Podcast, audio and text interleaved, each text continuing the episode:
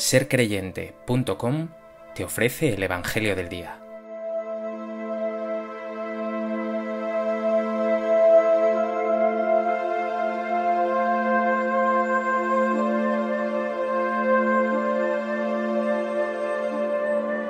Del Evangelio de Juan.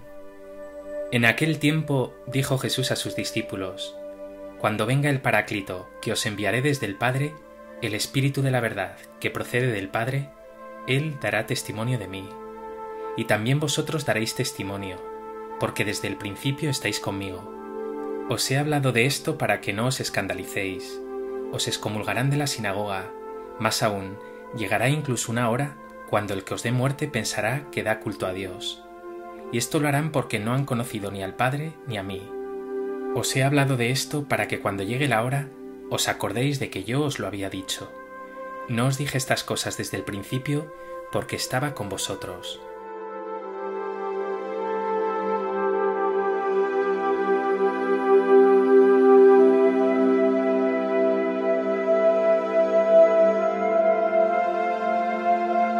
En el Evangelio de hoy, cuando quedan menos de dos semanas para la celebración de la solemnidad de Pentecostés, la gran fiesta de la venida del Espíritu Santo, Jesús anticipa que ese Paráclito dará testimonio de él y que tú, con esa misma fuerza del Espíritu, también lo harás.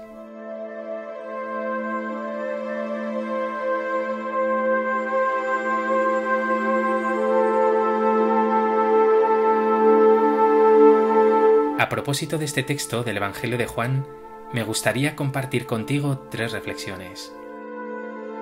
En primer lugar, quiero detenerme en esa palabra que utiliza el evangelista San Juan, de hecho es el único evangelista que lo hace, para denominar al Espíritu Santo, Paráclito, una palabra de origen griego que puede traducirse como abogado, mediador, defensor o más comúnmente consolador, el que consuela a los fieles. El Espíritu Santo, la tercera persona de la Santísima Trinidad, no se define por unos rasgos distintivos, sino por su función, por su misión. Él es el que te defiende, el que te consuela, el que te sostiene con su fuerza. Qué olvidado está el Espíritu Santo en la vida cristiana, y sin embargo, qué importante, qué vital es. Seguro que has escuchado esa preciosa secuencia de Pentecostés, que recoge la idea de Espíritu Santo Paráclito, es decir, fortaleza y consuelo. Saboréala. Ven Espíritu Santo, Manda tu luz desde el cielo, Padre amoroso del pobre, don en tus dones espléndido, luz que penetras las almas, fuente del mayor consuelo.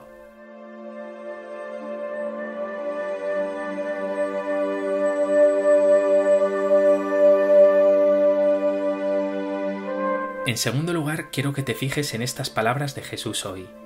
Cuando venga el Paráclito, Él dará testimonio de mí y también vosotros daréis testimonio. Dar testimonio de Jesús no es una cuestión únicamente de Dios, que ya ha acreditado a Jesús resucitándole. La vida entera de Jesús con su resurrección ha recibido un sí de Dios, un sí de Él es el Mesías, un sí de Él es el Hijo de Dios, un sí de Él es el camino, la verdad y la vida. El testimonio a favor de Jesús no es solo cosa de Dios, de su Santo Espíritu, también es cosa tuya, o mejor dicho, tuya con la fuerza del Espíritu. De hecho, tu vida puede definirse como la vida de un testigo de Jesús, en la que palabras y obras tienen que dar cuenta de Él.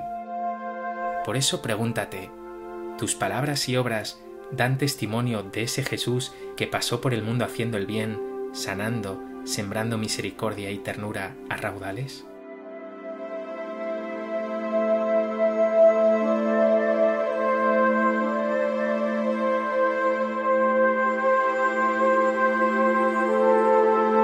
Tercer lugar, Jesús deja muy claro que ese testimonio no va a ser un camino de rosas. Claro que cuentas con la fuerza insuperable del Espíritu, pero ello supondrá primero que te descentres, que pongas a Dios y al hermano en el centro, que abandones egoísmos, comodidades, esos planes que te habías hecho y por si fuera poco, asumas la persecución del mundo, burlas, incomprensión, incluso muerte. Jesús te advierte para que no te escandalices, es decir, para que no tropieces, que eso significa la palabra scandalon, piedra de tropiezo. Llegará incluso una hora cuando el que os dé muerte pensará que da culto a Dios. Os he hablado de esto para que cuando llegue la hora os acordéis de que yo os lo había dicho. Pero no estás solo, cuentas con la presencia inexpugnable de Cristo, de su Santo Espíritu. Lo importante es que te preguntes, ¿estás dispuesto a ser testigo de Jesús, aunque tengas que cargar con ese peso, con esa cruz?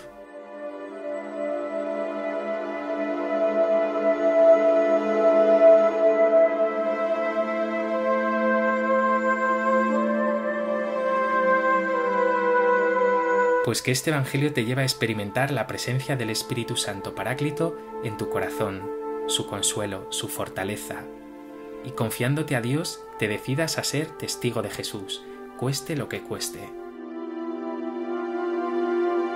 Señor Jesús, quizá te sigo demasiado cómodamente. Te pido por eso que me des radicalidad, que me hagas comprometerme de verdad contigo y con tu buena noticia. Quiero seguirte y servirte, tú lo sabes. Por eso Jesús te pido, dame tu Santo Espíritu, su fortaleza y su consuelo